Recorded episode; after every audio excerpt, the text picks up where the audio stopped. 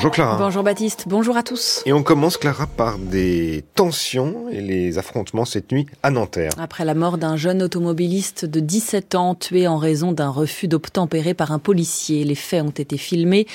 On voit sur une vidéo deux motards, deux policiers sur le côté d'une voiture. L'un des deux tient le conducteur en joue, puis il tire à bout portant quand la voiture redémarre. Ce policier a été placé en garde à vue hier pour homicide volontaire. Dans la foulée, l'indignation a été quasi totale. Des violences donc ont éclaté dès hier après-midi à Nanterre entre habitants et forces de l'ordre, dans le quartier du Vieux Pont notamment.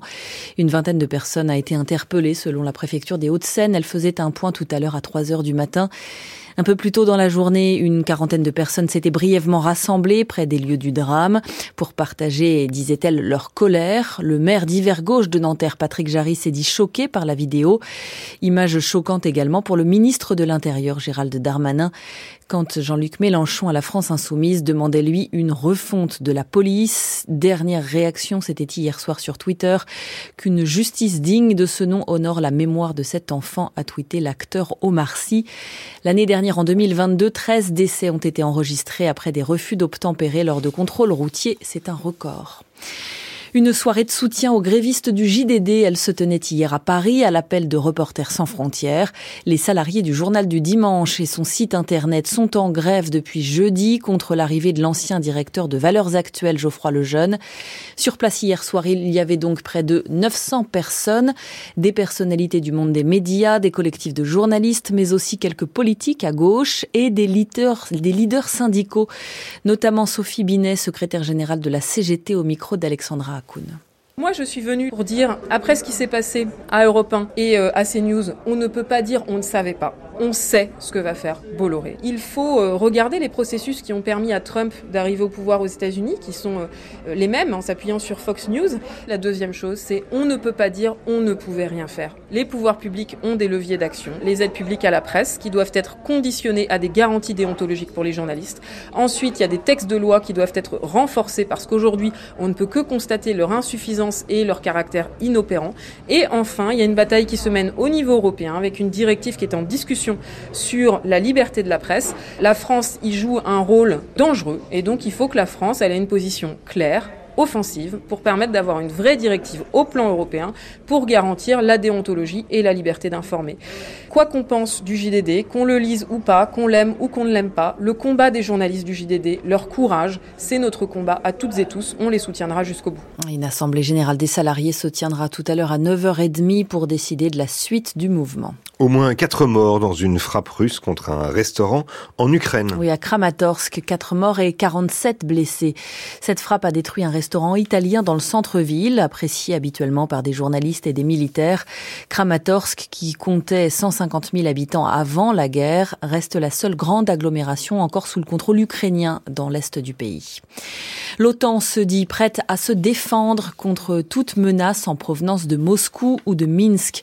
Voilà ce qu'affirme le secrétaire général de l'Alliance Atlantique. Hier, la Biélorussie annonçait accueillir le patron de la milice russe Wagner, Yevgeny Prigogine. Des feux de forêt au Canada, toujours, ils sont historiques et les émissions de carbone le sont aussi. Elles ont déjà dépassé le record annuel dans le pays. 250 feux restent ce matin hors de contrôle. Ils polluent l'air et alimentent le réchauffement climatique.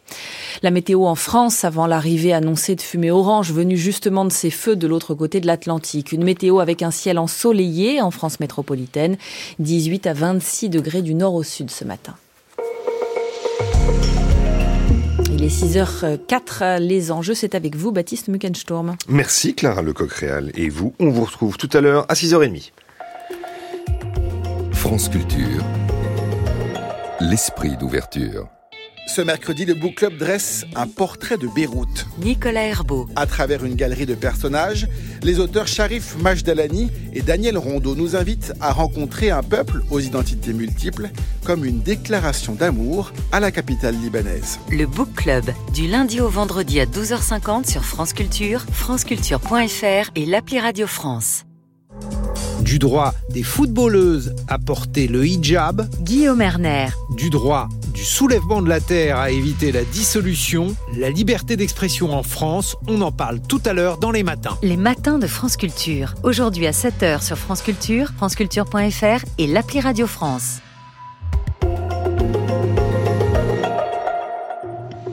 « 6h, 7h, les enjeux. Baptiste Muckensturm. Bienvenue dans l'émission qui tous les matins vous fait le récit des enjeux dans les territoires en France et à l'étranger. Nous sommes ensemble jusqu'à 7 heures. Les enjeux, c'est une émission qui est préparée tous les jours par Marguerite Caton, Lucas Lazo et Tatiana Krotov. À la réalisation, Midia Portis-Guérin et à la technique ce matin, Alex Dang. À 6h40, les enjeux internationaux en Irlande. L'Irlande a lancé euh, la semaine dernière un débat public sur sa politique sécuritaire, un forum itinérant sous haute tension euh, qui a posé la question de la neutralité militaire de plus en plus en décalage avec l'engagement des alliés européens de l'Irlande en faveur de l'Ukraine face à la Russie. Alors l'Irlande et sa neutralité à l'aune de la guerre en Ukraine, c'est notre sujet tout à l'heure. Mais d'abord les enjeux territoriaux qui se penchent sur euh, l'approvisionnement énergétique de la France vu depuis le port du Havre. Rappelez-vous, l'hiver 2022, l'invasion de l'Ukraine par la Russie laisse planer la menace d'une pénurie de gaz en Europe et dans l'urgence. Le gouvernement décide la création d'un nouveau terminal euh, méthanier euh, afin d'augmenter ses capacités d'importation. Le site du Havre est choisi, le projet démarre, un hiver passe et le projet continue. En septembre prochain, ce terminal méthanier sera mis en service, mais les oppositions ne désarment pas. On en parle juste après Étienne Dao.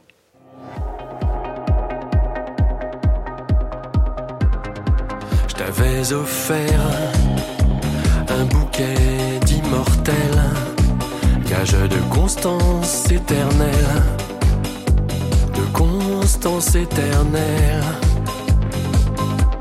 mais égaré dans des galaxies parallèles, entre combustions et dégels, combustions et dégels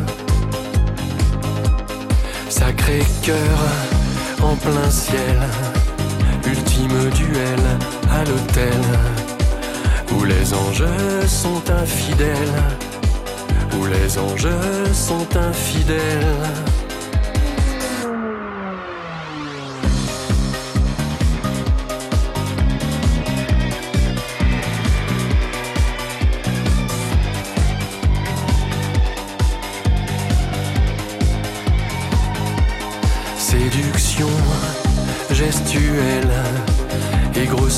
À l'appel. Jeux inconséquents et cruels, jeux inconséquents et cruels, pseudo rebelle, tout en toi est fake et virtuel, typique des petits criminels, des petits criminels.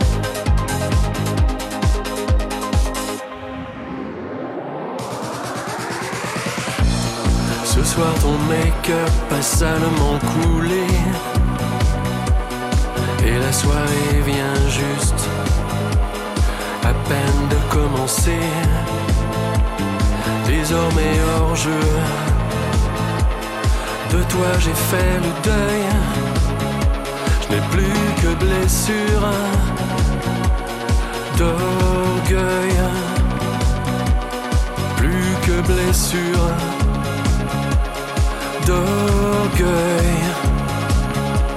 voilà l'un des derniers titres d'Étienne Dao, Les Petits Criminels, euh, tiré de, de, extrait de son album Tirer la nuit sur les étoiles, sorti en mai dernier. Il est 6h09 sur France Culture.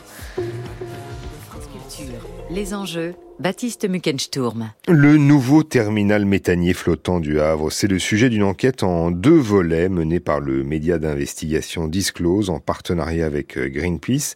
Le projet de bateau usine installé dans le port, dédié à la régazéification du gaz naturel transporté à l'état liquide, devrait bientôt aboutir, mais les oppositions qui dénoncent l'opacité du projet et ses conséquences environnementales ne désarment pas. Alors pour en savoir plus, pour bien comprendre ce qui est en jeu au Havre, nous sommes en ligne ce matin avec l'auteur de l'enquête, le journaliste de Disclose, Pierre Lebovici. Bonjour. Bonjour. Merci d'être avec nous ce matin. Pierre Lebovici, commençons par euh, restituer euh, au projet sa, chronologie. Quand est-ce qu'il a été décidé de, construire un nouveau terminal méthanier? Alors, il a été décidé en fait au printemps 2022, euh, euh, quelques semaines seulement après le déclenchement de la guerre en Ukraine. Euh, le projet a fuité dans la presse en fait en, mars, à la fin mars 2022, et Jean Castex, à l'époque Premier ministre, a missionné plusieurs hauts fonctionnaires pour préparer un, projet de loi qui devait donc faciliter la construction accélérée de ce terminal méthanier. finalement, le, projet de loi n'a pas été présenté euh, le, euh, le, terminal méthanier a été fondu dans euh, une loi sur le pouvoir d'achat qui a été votée à l'été 2022, donc juste, juste après les élections législatives. Mhm. Et Édouard Philippe donc, le déclare le découvrir dans la presse. vous dites, Pierre Lebovici, que ce projet se fonde sur une menace que d'ailleurs vous remettez en cause, contrairement à, à ce qu'on entend depuis 2022, depuis février 2022. jamais l'approvisionnement en gaz des Français n'aurait été menacé.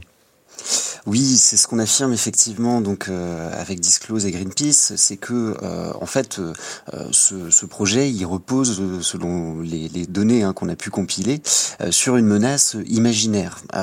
déjà parce que les stocks de gaz sont à un niveau historique en France, ça c'est une première chose. Ensuite parce que la France, elle a été en capacité l'an dernier, malgré la guerre en Ukraine, de réexporter le gaz acheminé sur son sol.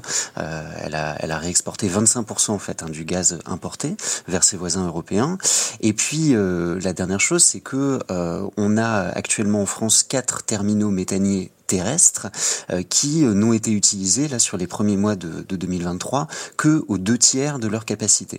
Euh, tous ces éléments du coup remettent en cause l'utilité d'installer un nouveau terminal méthanier sur sur le port du Havre, terminal méthanier flottant, ce qui est la spécificité de ce projet. Mmh. Et d'ailleurs, vous notez dans votre enquête que la consommation de, gaz des ménages a aussi baissé entre août 2022 et, aujourd'hui. Effectivement, revenons sur le projet. Pourquoi pourquoi le terminal méthanier doit-il être euh, flottant? Pourquoi ce choix? Alors, ce choix, il a été euh, fait euh, donc euh, main dans la main, hein, si je puis dire, entre le ministère de la Transition énergétique et Total Énergie, puisque l'avantage d'un terminal méthanier flottant, donc il faut imaginer un, immense bateau usine, hein, long de, de, près de 300 mètres, large de plus de 40 mètres. si vous voulez, vous avez juste à appareiller le, le bateau, à l'amarrer à un quai, et puis l'usine est en fonctionnement. C'est la grande différence avec les terminaux euh, terrestres qui existent déjà en France. Hein. Vous en avez à Dunkerque, à Fos-sur-Mer et à Montoire de Bretagne, en Loire-Atlantique, euh, qui euh, demandent en fait d'artificialiser beaucoup d'espace pour installer des cuves. là, en fait, toute l'usine est placée sur ce bateau géant qui doit être amarré néanmoins de, manière, de manière fixe hein, sur le port du Havre pour une durée de, de 5 ans. Et le principe, c'est que ce sont eh bien euh, les navires méthaniers qui viennent euh, donc euh, s'amarrer à ce bateau géant qui restera cinq ans, hein, c'est cela?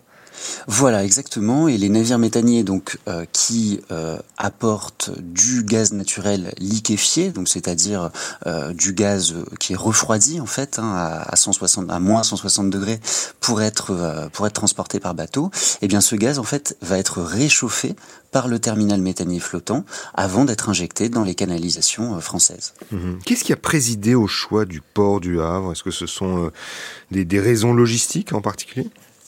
Oui, il y a des raisons logistiques euh, qui sont assez évidentes. Alors déjà, le, port euh, industriel du Havre, hein, il présente euh, beaucoup d'espaces artificialisés. Donc ce projet, ça, on, peut, tout à fait l'admettre, hein, ne, va pas contribuer à l'artificialisation de, de, de, la zone portuaire du Havre.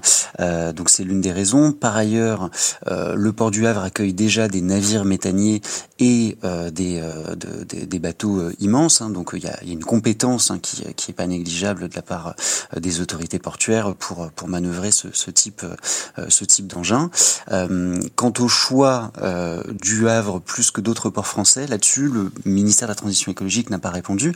Ce qui est intéressant de constater, par contre, c'est que euh, Aropaport, qui est l'établissement public donc qui qui gère le port du Havre, et qui regroupe en fait les, les, le port du Havre de Rouen et de Paris, hein, Voilà, exactement, qui, regroupe ces trois ports. Eh bien, Aropaport a déclaré des actions de, lobbying, hein, des actions d'influence auprès de la haute autorité pour la transparence de la vie publique pour faciliter et accélérer l'installation d'un terminal méthanier flottant au Havre. donc ça, c'est des actions d'influence hein, qui ont été menées en, en 2022 et qui rejoignent celles par ailleurs de Total Energy et de GRT Gaz, donc le gestionnaire hein, du réseau français qui sera partenaire de ce projet. Euh, tous ces acteurs en fait se sont mis ensemble pour euh, pousser euh, le, gouvernement, en l'occurrence le cabinet du ministère de la, transition écologique et le cabinet du président de la République. Eh bien tous ces acteurs se sont mis ensemble pour pour pousser le projet dans les dans des délais étonnamment étonnamment courts. Mmh. Juste avant de revenir effectivement sur le, fait que les autorisations administratives ont vraisemblablement été accélérées, encore une question sur l'aspect euh, logistique, euh, c'est parce que en fait le Havre aussi possède des, des tuyaux adaptés et euh, des, des compétences humaines et technologiques. C'est ça qui a été jugé en amont en fait. Oui, alors il y a notamment en fait le fait qu'il il existait une, une infrastructure pour accueillir de, de grandes quantités de gaz euh, pour une raison historique, c'est que le Havre a, a, accueilli un terminal méthanier en fait euh, pendant euh, pendant longtemps, hein, de la fin des années 60 jusqu'en 1989. C'était d'ailleurs le premier terminal méthanier terrestre à l'époque. Hein, on parlait d'un terminal terrestre en France et qui a été démantelé en 1990. Et là, on voit que 30 33 ans plus tard, du coup, euh, le Havre renoue avec, euh, avec le, gaz naturel liquéfié. Mhm. On sait précisément où va s'amarrer le, le, navire dans le port du Havre? Oui, on sait. Alors, il va être amarré sur euh, la darse de l'océan, donc il faut il faut se figurer en fait une une, une avancée, hein, si vous voulez, euh, du port dans, euh, dans les terres. Euh, et euh, il sera situé à peu près à 2 km au sud du quartier des Neiges, donc qui est le, le quartier résidentiel qui est situé le plus, le, le plus à proximité de, de, la zone portuaire du Havre, donc au sud, au sud de la ville. Mmh. C'est sur la commune de, de Gonfreville-Lorcher, hein, n'est-ce pas? Euh, ce sera à cheval, en fait, voilà, c'est ça, entre Gonfreville-Lorcher, effectivement, et, euh, et Le Havre. Ouais. Euh, et alors, effectivement, la question du, du risque s'oppose, parce que ce, ce n'est pas n'importe quelle enfin, usine Céveso, ce, ce, ce, terminal méthanier. Est-ce que cette, cette, cette implantation pas loin de, des, des habitations, c'est une anomalie? Ça présente des risques? Alors, ce n'est pas une anomalie au regard d'autres sites Céveso qui sont présents hein, euh, aux alentours. Il y a, il y a huit sites Céveso hein, qui se trouvent donc dans cette dans cette zone portuaire. Euh, ce qui est une anomalie, c'est plutôt que le terminal méthanier flottant euh, du Havre n'a pas été considéré comme une usine Céveso.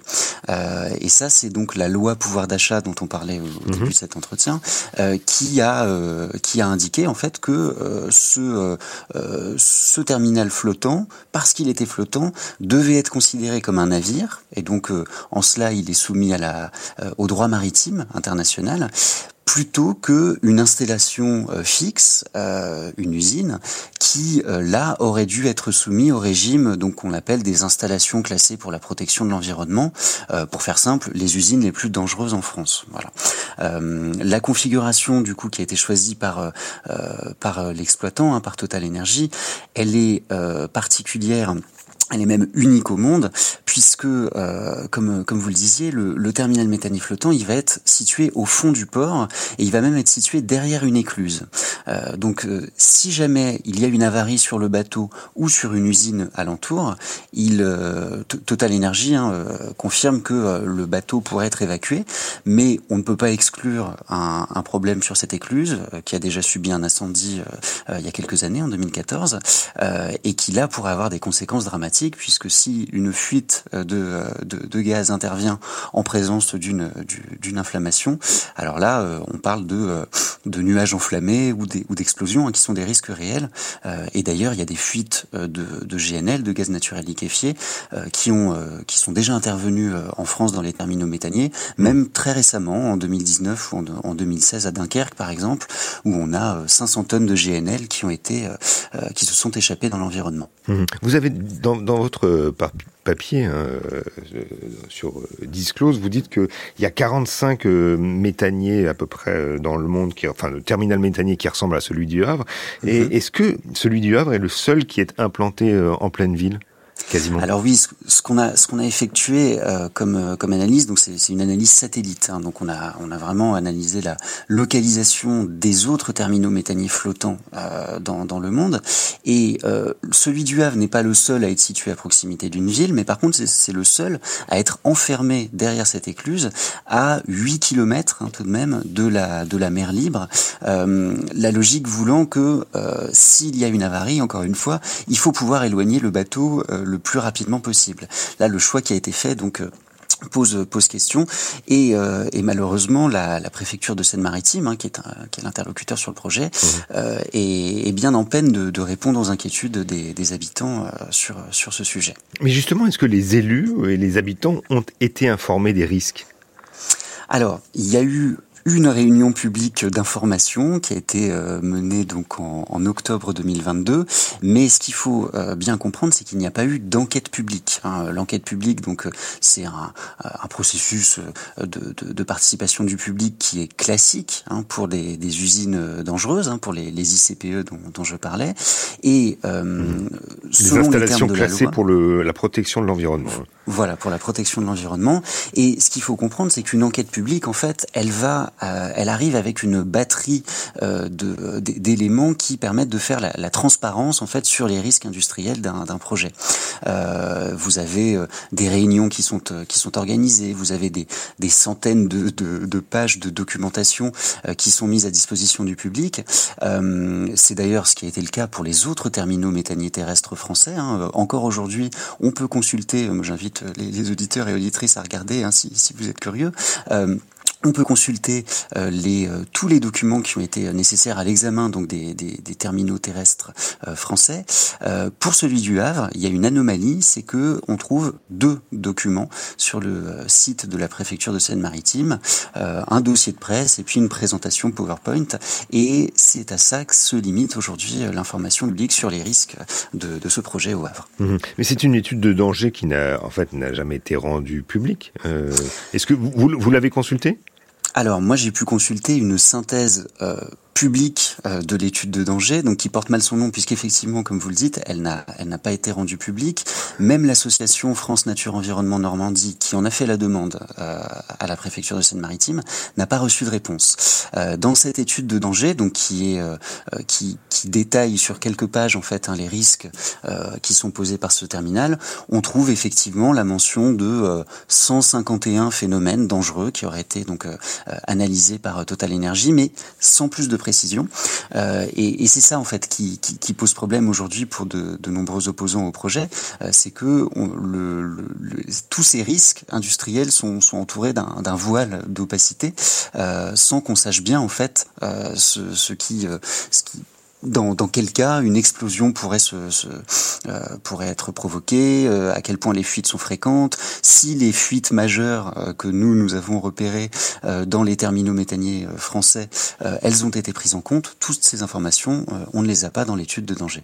Mmh. Mais vous affirmez aussi que le projet a été mis en œuvre sans qu'il qu fasse l'objet de, discussions politiques. C'est ça aussi qui est fondamental. Alors sans discussion politique au niveau local, hein, puisque il y a, y a, quand même eu un débat à l'Assemblée euh, nationale et au Sénat hein, pour euh, pour qu'il soit approuvé donc par la loi pouvoir d'achat en août 2022. Euh, mais par contre, à l'échelle locale, effectivement, euh, les élus n'ont pas été euh, amenés à voter sur ce terminal méthanier. Euh, ils ont dû voter seulement sur l'autorisation d'enfouir les canalisations donc de gaz qui relient le terminal méthanier au réseau au réseau français.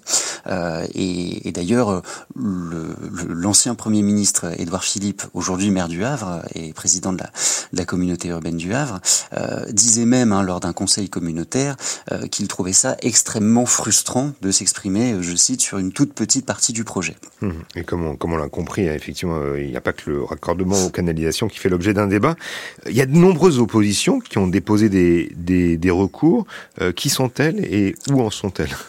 Alors aujourd'hui, il y a, il y a trois recours donc qui sont euh, qui ont été euh, présentés, qui sont encore actifs en fait hein, et qui seront euh, examinés en audience par le tribunal administratif de Rouen. Ce sera jeudi 6 juillet prochain. ces recours, il y en a deux qui ont été déposés par France Nature Environnement et un autre par l'association Écologie pour le Havre et le député Europe Écologie Les Verts Julien Bayou. et ces recours, ils portent en fait hein, sur sur de nombreux éléments du dossier, mais notamment sur ce sur le caractère d'urgence hein, qui a servi à, à, faire passer ce projet en toute hâte, euh, donc qui est, qui est contesté hein, du coup par, par les associations. Euh, et euh, par ailleurs, les associations contestent le, le classement hein, de ce terminal méthanier euh, en tant que, euh, que navire et voudraient que soit reconnu son, son statut donc d'installation classée pour la protection de l'environnement, afin que tous les risques soient, soient, soient étudiés et, et soient rendus publics.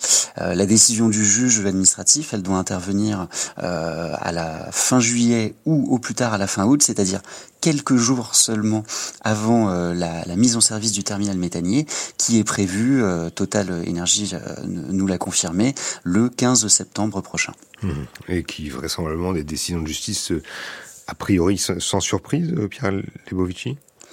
Euh, c'est difficile euh, à dire. Euh, aujourd'hui, on, on, laissera le, le, juge administratif faire son travail. En tout cas, ce qu'il faut voir, c'est la détermination du gouvernement par le, enfin, en l'occurrence du, du, ministère de la Transition écologique et de Total Énergie à, à, à, faire, à poursuivre le projet. Hein. Moi, j'ai pu consulter les, les, mémoires envoyées au juge administratif par Total Énergie et par le ministère, et on voit que tout est fait pour justifier ce, ce projet, y compris de nouveaux arguments qui jusqu'à présent n'avait pas été mise en avant. Désormais, on ne parle plus de sécuriser l'approvisionnement des Français, mais de sécuriser l'approvisionnement de l'Europe. Et puis, on, on, évoque aussi euh, une menace qui pourrait euh, planer sur euh, un gazoduc euh, qui relie euh, qui relie aujourd'hui la, la, Norvège à la France sans qu'aucune menace connue ne, ne, ne pèse hein, sur, sur, sur ce gazoduc.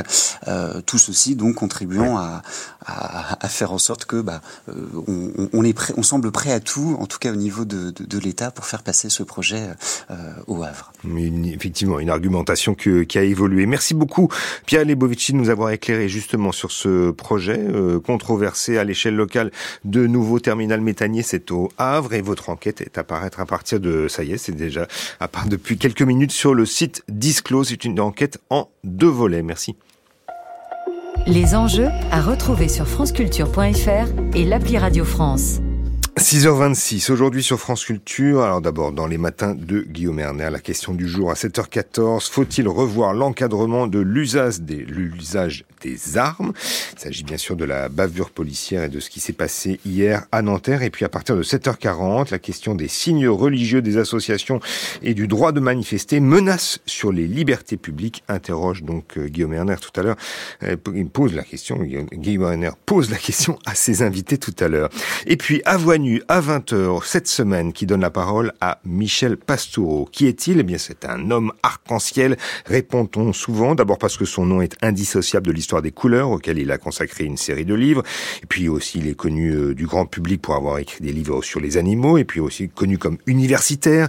Il a occupé la chaire historique de la symbolique médiévale à l'école des pratiques des hautes études, et puis pour compléter le tableau, il a été aussi conseiller historique sur des films, notamment d'Éric Romer. Alors, dans l'extrait de l'épisode d'Avoie nue d'aujourd'hui, vous allez entendre donc l'historien médiéviste Michel Pastoureau évoquer la place du mythe arthurien. L'ensemble de la légende raconte, en partant d'un personnage véritable, un, Dux Arthurus qui a vraiment existé au 5e siècle de notre ère, qui lutte contre les envahisseurs euh, pictes venus des montagnes écossaises et puis germains venus par la mer. Donc ce personnage a existé, son souvenir s'est déformé, est devenu un personnage de légende. On a écrit pendant plusieurs siècles autour de lui, d'abord en latin, puis plus tard en langue vernaculaire à partir du XIIe siècle, et une véritable littérature est née dans la seconde moitié du XIIe siècle, les romans arthuriens. Euh, les chefs-d'œuvre datent euh, entre 1160 et 1240 en quelque sorte.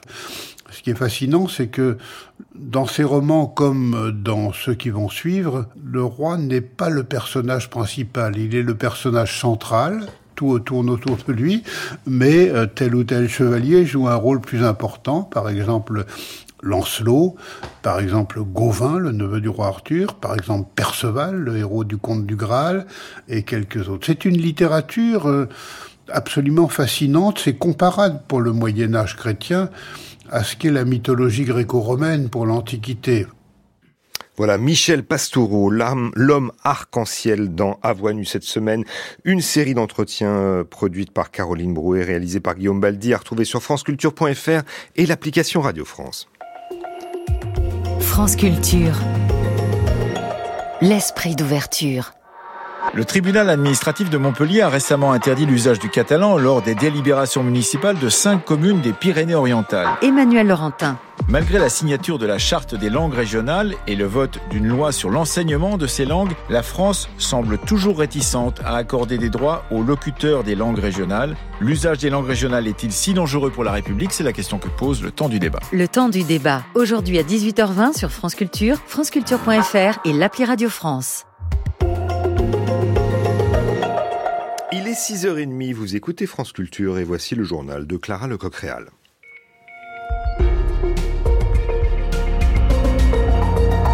Bonjour Clara. Bonjour Baptiste, bonjour à tous. Un adolescent de 17 ans tué par un policier hier pour un refus d'obtempérer dans les Hauts-de-Seine. Le policier est en garde à vue pour homicide volontaire. Quant à Nanterre, les habitants font exploser leur colère. Nous y serons. Dans ce journal aussi, l'avis d'un sociologue sur la réduction possible des vacances scolaires en été. Et puis, que dit la télévision russe de la rébellion du groupe Wagner? Elle est quasiment tout entière dévouée au président Poutine, extrait choisi par notre correspondant en fin d'édition. Un policier en garde à vue pour homicide volontaire. Il est accusé d'avoir tué un, jeune homme de 17 ans hier à Nanterre dans les Hauts-de-Seine. C'était lors d'un contrôle routier, un refus d'obtempérer. La famille va porter plainte. Plusieurs enquêtes déjà ont été ouvertes, dont une de l'IGPN, la police des polices. Sur le terrain à Nanterre, des heurts ont éclaté hier avec les forces de l'ordre. Les riverains oscillent entre tristesse et colère, Farida Noir.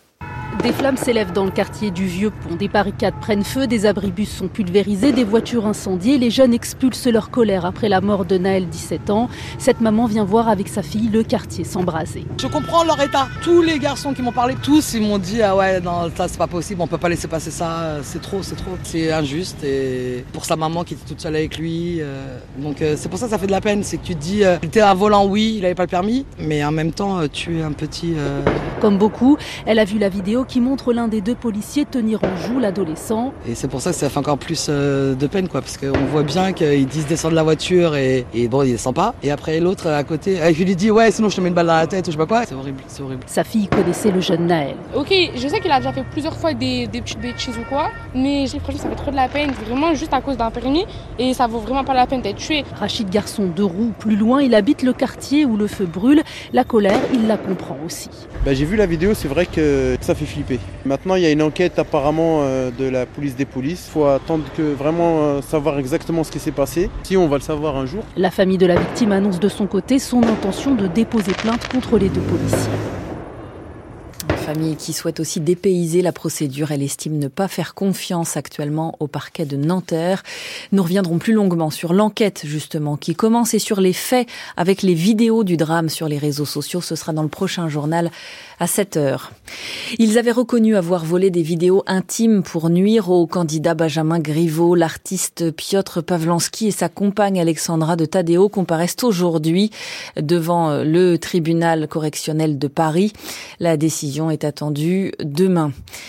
Bientôt une majorité numérique. L'Assemblée nationale examine en tout cas aujourd'hui l'accord trouvé entre députés et sénateurs sur la proposition de loi visant à instaurer une majorité numérique et à lutter contre la haine en ligne. Cette majorité serait fixée à 15 ans pour pouvoir s'inscrire seul sur les réseaux sociaux sous un contrôle parental entre 13 et 15 ans. Le texte a été soutenu par tous les groupes en première lecture. Là, c'est un vieux débat. Raccourcir ou non les vacances scolaires pendant l'été. Emmanuel Macron en déplacement à Marseille le voudrait, il l'a dit hier, il veut rouvrir ce débat sur une des plus grandes hypocrisies françaises, selon ses mots. Invité du journal de 22h hier soir sur France Culture, le sociologue Laurent Fragerman, chercheur associé au Centre de recherche sur les liens sociaux, il estime que ce n'est aujourd'hui pas la priorité pour l'école. Non, c'est pas la question essentielle parce que euh, on a un problème de, crise du recrutement. On, voit que les élèves les plus doués, les étudiants les plus doués se détournent de l'enseignement. On voit toutes ces difficultés cumulées. Hein, et donc là, on est dans une crise très importante. Donc, braquer le projecteur sur la question des vacances, qui est une question qui a peu de chances d'être résolue en réalité parce que ça implique beaucoup d'acteurs très variés, c'est quand même un peu détourner le débat. Cela dit, très franchement, de mon, point de vue, c'est que ce serait mieux d'étaler. Mais euh, un des aspects, évidemment, si on étale un peu les choses comme euh, l'a proposé le président, ça veut dire aussi négocier avec les syndicats enseignants. Il n'en a pas l'habitude. Ça veut dire que s'il augmente le temps de travail des enseignants, il faudrait, pour éviter d'augmenter leur temps de travail, qui, qui a augmenté déjà, euh, il faudrait qu'ils aient moins d'heures de cours par semaine. Donc ça implique des négociations. Des propos recueillis par Stanislas Vazak. 6h35 sur France Culture. L'OTAN se dit prête à se défendre contre la Russie ou la Biélorussie. C'est le secrétaire général de l'Alliance, Jens Stoltenberg, qui l'a dit hier soir. Il réagit en fait à l'annonce de l'arrivée du chef des paramilitaires Wagner en Biélorussie, Yevgeny Prigogine, et ce après sa rébellion avortée ce week-end. Yevgeny Prigogine, toutefois, n'a pas encore dit où il se trouvait ce matin. Une rébellion avortée, on en parle donc depuis samedi. Vladimir Poutine tente de reprendre la main. Après une allocution avant-hier, le président russe s'est efforcé hier d'apparaître comme ayant la maîtrise des événements, que ce soit devant les militaires, les forces de l'ordre, les journalistes, les chefs de parti qu'il a rencontrés un à un, devant évidemment les caméras à chaque fois. Sylvain Tronchet à Moscou a regardé la télévision pour nous. Dès hier matin, Pierre Canal, la première chaîne, donnait le ton. L'esprit patriotique de nos concitoyens et la cohésion de la société ont joué un rôle décisif pour surmonter l'épreuve la plus difficile pour notre pays. Nos adversaires qui se frottaient les mains en s'attendant à un tout autre résultat l'ont compris. Les chaînes de télévision qui reprennent en boucle le discours de Vladimir Poutine de la veille jusqu'à la cérémonie du Kremlin où le message devient les personnes entraînées dans l'insurrection ont vu que l'armée, le peuple, n'était pas avec eux. En clair, l'aventure de Yevgeny Prigogine n'a eu aucune conséquence. D'ailleurs, le nom de Prigogine n'est prononcé que dans les talk-shows et de toute façon, le responsable est ailleurs, comme vient l'expliquer devant les caméras à la mi-journée le chef de la garde nationale, Viktor Zolotov. Cette rébellion a été fomentée par les agences de renseignement occidentales. Elles étaient au courant, comme elles l'ont dit, des semaines avant qu'elle ne commence. Et les téléspectateurs russes n'auront pas droit à cette phrase du président biélorusse Alexandre Loukachenko qui, pendant ce temps à Minsk, raconte comment il a géré le cas Prigogine avec Vladimir Poutine. Traduction, j'ai dit à Poutine, on peut le buter, ce n'est pas un problème, mais ne le faites pas. Sylvain Tronchet depuis Moscou, alors que la Russie a bombardé hier un restaurant dans l'est de l'Ukraine à Kramatorsk, déjà ciblé pour sa gare il y a quelques mois.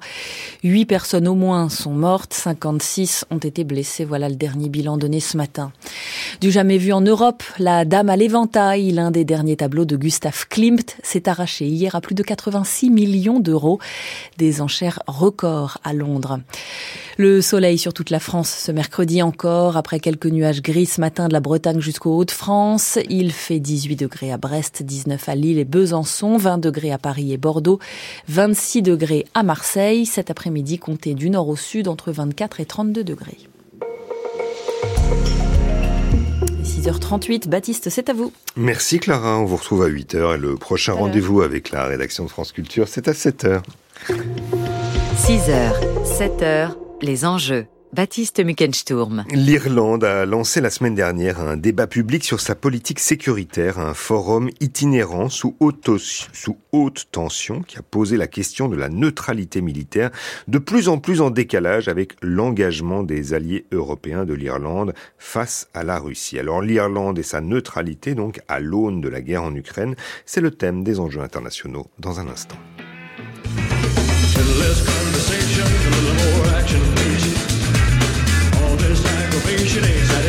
In me. A little more fight, a little less fun. A little less fight,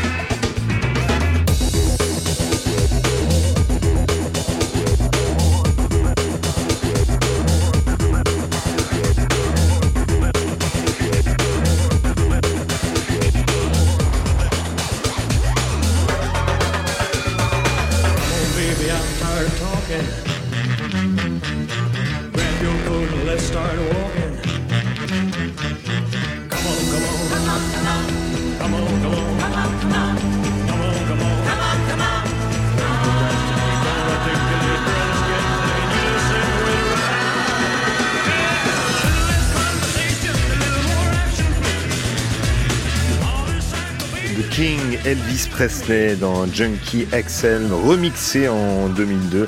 A Little Less Conversation, c'était la, chanson de Bage, le single original de 1968. Il est 6h41 sur France Culture.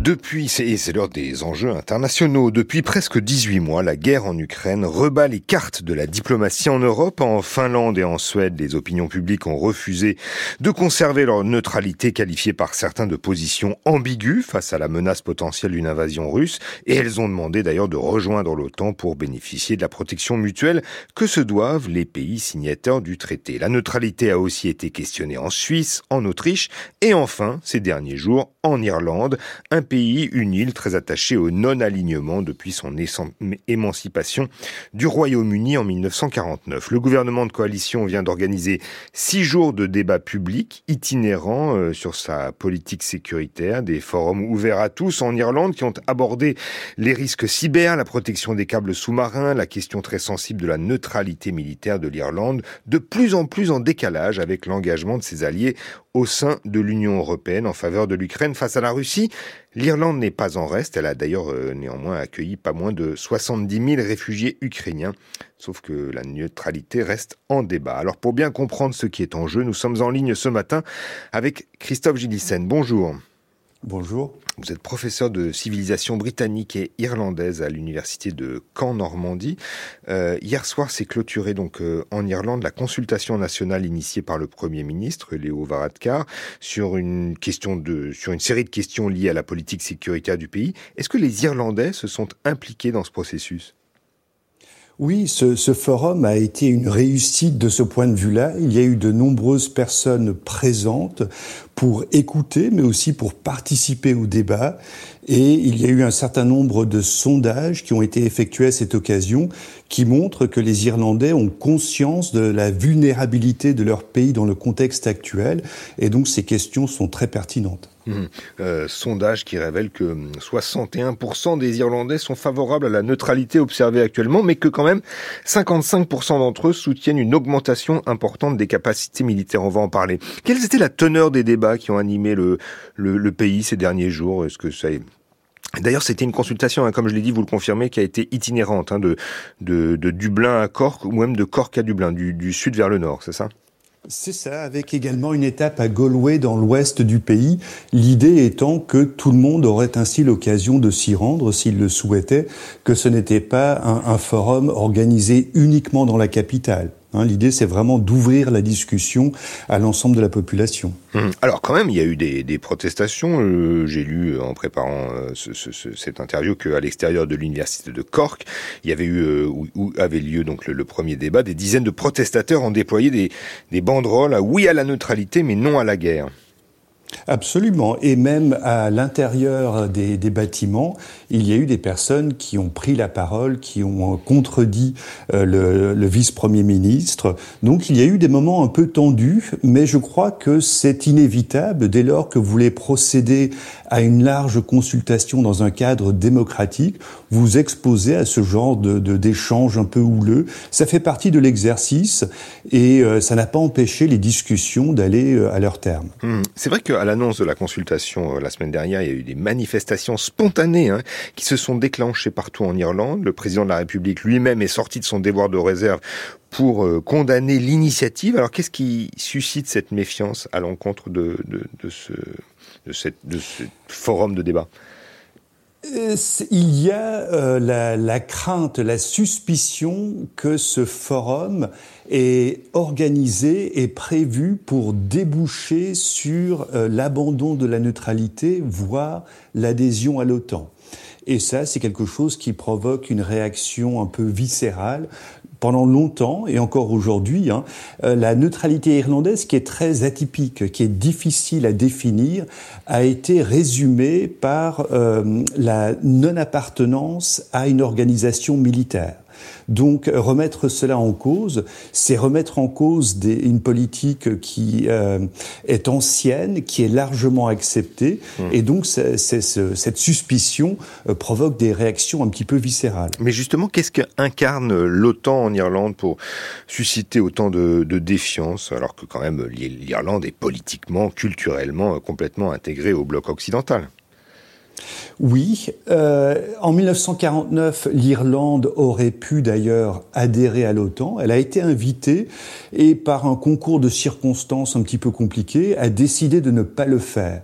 Mais graduellement, dans les décennies qui ont suivi, euh, s'est ancrée en Irlande euh, l'idée que le pays ne voulait pas entrer dans ce jeu des grandes puissances euh, et l'OTAN, à ce titre, incarne la dissuasion nucléaire. Or, les Irlandais sont fermement opposés à l'idée de la guerre nucléaire, euh, incarne ou symbolise euh, la réelle politique. Or, eux souhaiteraient une politique internationale apaisé, avec davantage d'humanitaire, avec davantage euh, de rôle pour la diplomatie, les négociations. Donc c'est devenu en quelque sorte l'incarnation de ce qu'ils rejettent, les guerres impérialistes, capitalistes des grandes puissances. Hum, pourtant, euh, dans l'histoire euh, relativement récente, même très récente, la neutralité irlandaise a même été qualifiée de élastique, puisque par exemple, euh, pendant l'invasion américaine en Irak, le, le, Parlement irlandais avait voté en 2003 l'autorisation pour les troupes américaines d'utiliser l'aéroport de Shannon sans que ça remette en, compte, en, en question la, la, neutralité. Et, d'ailleurs, il y a eu des, des casques bleus euh, envoyés euh, dans le cadre d'opérations des Nations Unies. Christophe Tout à fait. Alors là, on entre dans cette zone grise ou élastique, on appelle ça comme on veut, euh, qui montre qu'il y a de réelles ambiguïtés, c'est-à-dire que cette neutralité irlandaise n'est envisageable en fait que grâce à l'existence de l'OTAN tout autour. Hein, à l'ouest, il y a les, les États-Unis, le Canada, à l'est, il y a la Grande-Bretagne, la France, et donc l'Irlande bénéficie d'une sécurité euh, grâce à l'OTAN, alors qu'elle condamne en quelque sorte cette organisation mais il y a des liens privilégiés avec les pays du bloc occidental, avec les États-Unis. Hein, on voit le président Joe Biden qui est très fier de ses origines irlandaises. Mmh. Euh, il y a une proximité et donc cet accord a été signé avec les États-Unis, leur autorisant euh, de, de, faire escale à Shannon. C'est assez commode pour les États-Unis. C'est très précieux pour l'Irlande parce que cette région à l'ouest de l'île est très pauvre. Donc avoir euh, l'arrivée régulière d'avions qui font le plein, les soldats qui s'arrêtent quelques jours pour se détendre et qui dépensent, etc. Donc euh, c'est euh, une ambiguïté qui va apparaître de plus en plus clairement, qui est apparue mmh. dans ces débats ces derniers jours et qui va apparaître euh, encore plus clairement dans les, dans les semaines, les mois à venir. Mais justement, quels ont été les, les événements et le cheminement qui a fait que le gouvernement a proposé cette consultation? C'est quand même très lié à la menace russe. Absolument. Alors la décision est antérieure, mais a été accélérée par l'invasion russe de l'Ukraine. Euh, on peut remonter aux années 2010-2013, une période de crise financière très aiguë en Irlande. Hein, le pays a été placé sous la tutelle du Fonds monétaire international, de la Banque centrale européenne. Il a fallu procéder à des coupes budgétaires drastiques et l'armée en a beaucoup souffert. Et donc les autorités se sont aperçues ces dernières années que euh, dans l'armée, le moral était en berne, euh, que les, les équipements, les moyens manquaient et que le pays finalement n'était plus à même d'assurer sa sécurité. Et euh, autre élément, depuis plusieurs années déjà, alors il y a 2014, l'annexion de, la Crimée par la Russie par exemple, mais aussi euh, les, les, tensions croissantes avec la montée en puissance de la Chine, euh, les autorités se sont euh, rendues compte que l'environnement international était en mutation profonde et qu'il convenait donc de procéder à une révision de la politique de sécurité du pays. Donc ça avait été amorcé il y a un certain nombre d'années déjà. Une commission euh, parlementaire a rendu un rapport sur l'état des forces de défense irlandaises et le rapport est assez accablant. Que, que dit-il d'ailleurs Évidemment, oui. Que, que dit justement ce, ce rapport de, qui date de 2022 alors, euh, il procède à un état des lieux et le, le constat est assez accablant. L'armée, les forces de défense ne sont absolument pas en moyen de garantir la sécurité de l'île, que ce soit euh, l'espace aérien, que ce soit les eaux territoriales.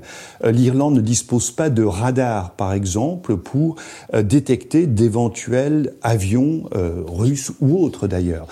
S'il coupe le transpondeur, l'Irlande est aveugle et dépend donc des radars britanniques, par exemple. Est-ce que c'est tout à fait satisfaisant? Non. Donc le rapport propose trois scénarios. Un premier scénario, on ne fait rien, mais du coup, on abandonne la responsabilité pour la sécurité de l'île. Bon, c'est un scénario qui, bien sûr, n'est pas acceptable.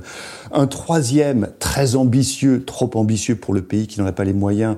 On monte en gamme pour se doter de moyens euh, à la pointe hein, de, de ce qui se fait de mieux aujourd'hui. Ou sinon, un scénario intermédiaire qui a été retenu par le gouvernement. On investit considérablement pour euh, se donner les moyens de parer aux menaces de plus en plus nombreuses, de plus en plus hybrides euh, que l'on peut observer de nos jours. Et justement, quelles sont-elles ces menaces euh, Comme je vous le disais, elles sont en provenance de, Russie, notamment de, de, des, menaces russes qui se rapprochent insensiblement donc des, côtes irlandaises. De quoi s'agit-il précisément?